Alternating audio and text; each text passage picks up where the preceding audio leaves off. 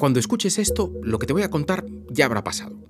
No como en esas películas en las que si recibes esta carta es que he muerto, sino más bien como cuando en Arrival la protagonista descubre, entiende, aprende la forma no lineal de pensar de los extraterrestres. Proyecto el futuro como si hubiese pasado, algo así. El caso es que pronto, que para ti probablemente es hace unos días, estaremos un grupo grande de personas hablando de diseño de experiencias entre lo presencial y lo digital. Interesante y poliédrico el tema de las experiencias híbridas, ¿verdad? Piensa, por ejemplo, en cuando pides un coche, un taxi o un Cabify desde el móvil. Estás iniciando el proceso desde lo digital para concluirlo en lo físico. O cuando le pides a Alexa que ponga una canción de Spotify, lo inicias desde lo físico para concluirlo en lo digital. De lo físico a lo digital, pero también del producto al servicio. En el caso de Cabify o MyTaxi, la app es el producto y el trayecto es el servicio. Pero en el caso de Alexa o el caso del Kindle de Amazon, por ejemplo, el producto es lo físico y el servicio es lo digital. La frontera entre producto y servicio es cada vez más porosa. ¿Qué, demonios? Es, es un continuo, igual que lo es la frontera entre lo digital y lo físico. Mañana que es hace unos días para ti, se hablará también de espacios, pues tanto Rafa como Jonathan, que son los dos ponentes principales, trabajan en el equipo de diseño de IKEA, y surgirá el dilema clásico, el tránsito de lo espacial de una tienda de IKEA a una app de móvil que es bidimensional. A mí esa dicotomía de verdad que me incomoda, es como cuando llevo unos zapatos que no son de mi talla. Si algo tiene en común la arquitectura y el diseño digital, el diseño de interacción, es que ambos lidian con espacio y tiempo a la vez no hay otra disciplina de diseño que trate con ellos de la misma manera. Si lo piensas, casi todas las formas de diseño se definen desde la materialidad de lo que crean.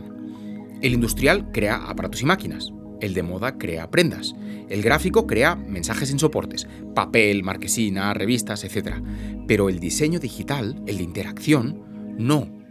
El nuestro crea cosas que no tienen materialidad, que se definen porque existen en el tiempo, porque dialogan con quien las usa y van intercambiando mensajes, datos, órdenes o advertencias con el usuario. El diseño de interacción no se define por lo material, se define por lo temporal. Y a veces, solo a veces, también por lo espacial, ¿verdad? Muchas de las aplicaciones, herramientas o plataformas que diseñamos tienen espacios, tienen habitaciones, tienen lugares compartidos. El propio BIDIF, donde tendrá lugar mañana que para ti es hace unos días, este encuentro del Instituto Tramontana es precisamente un espacio compartido donde se encuentran asistentes, componentes y con otros asistentes. Pero no un espacio en el sentido de una sala de chat, más bien un espacio en el sentido de un videojuego, un lugar con dimensionalidad, con espacio, con aire. Creo que era Campo Baeza quien hablaba de la arquitectura precisamente en esos términos. Es espacio y también tiempo porque los espacios se recorren, cambian, modulan la luz, el sonido, y al decorarlos los llenamos de mensajes que alguien va percibiendo al recorrer esos recibidores, pasillos y habitaciones de un hogar, ¿verdad? O de una aplicación. O de una aplicación. Porque ahí arquitectura y diseño digital están igualados. Ambos son ecuaciones que combinan espacio, tiempo, funcionalidad y narración de formas diferentes. La posibilidad narrativa de un espacio es mayor además cuanto más se libera de reglas estructurales. ¿Qué significa esto, Cañada? Vamos a ver. Pues que cuanto más subes el potenciómetro del factor tiempo, más se incrementa la narrativa, el mensaje de lo que creas. Dicho de otro modo, un complejo de vivienda social de las afueras de París, homogéneo, cuadrado, ortogonal y racional, tiene la misma capacidad de contar y evocar que el sistema de diseño de una entidad aseguradora. Ninguno. En el otro extremo, el pueblecito de calles enrevesadas con una sorpresa tras cada esquina. ¿Has paseado alguna vez por el albaicín de Granada al atardecer, cuando la luz empieza a tostar los tonos de blanco de las casas? O cuando ya es de noche, sobre todo en verano, y detrás de una placita viene una callejuela estrecha y oscura, pero que parece que se ensanche por el olor de los jazmines. La capacidad de contar, de evocar, de sugerir de un espacio así es conmovedora. Porque ocurre en el tiempo, en el paseo, y, no se somete a ninguna regla estructural.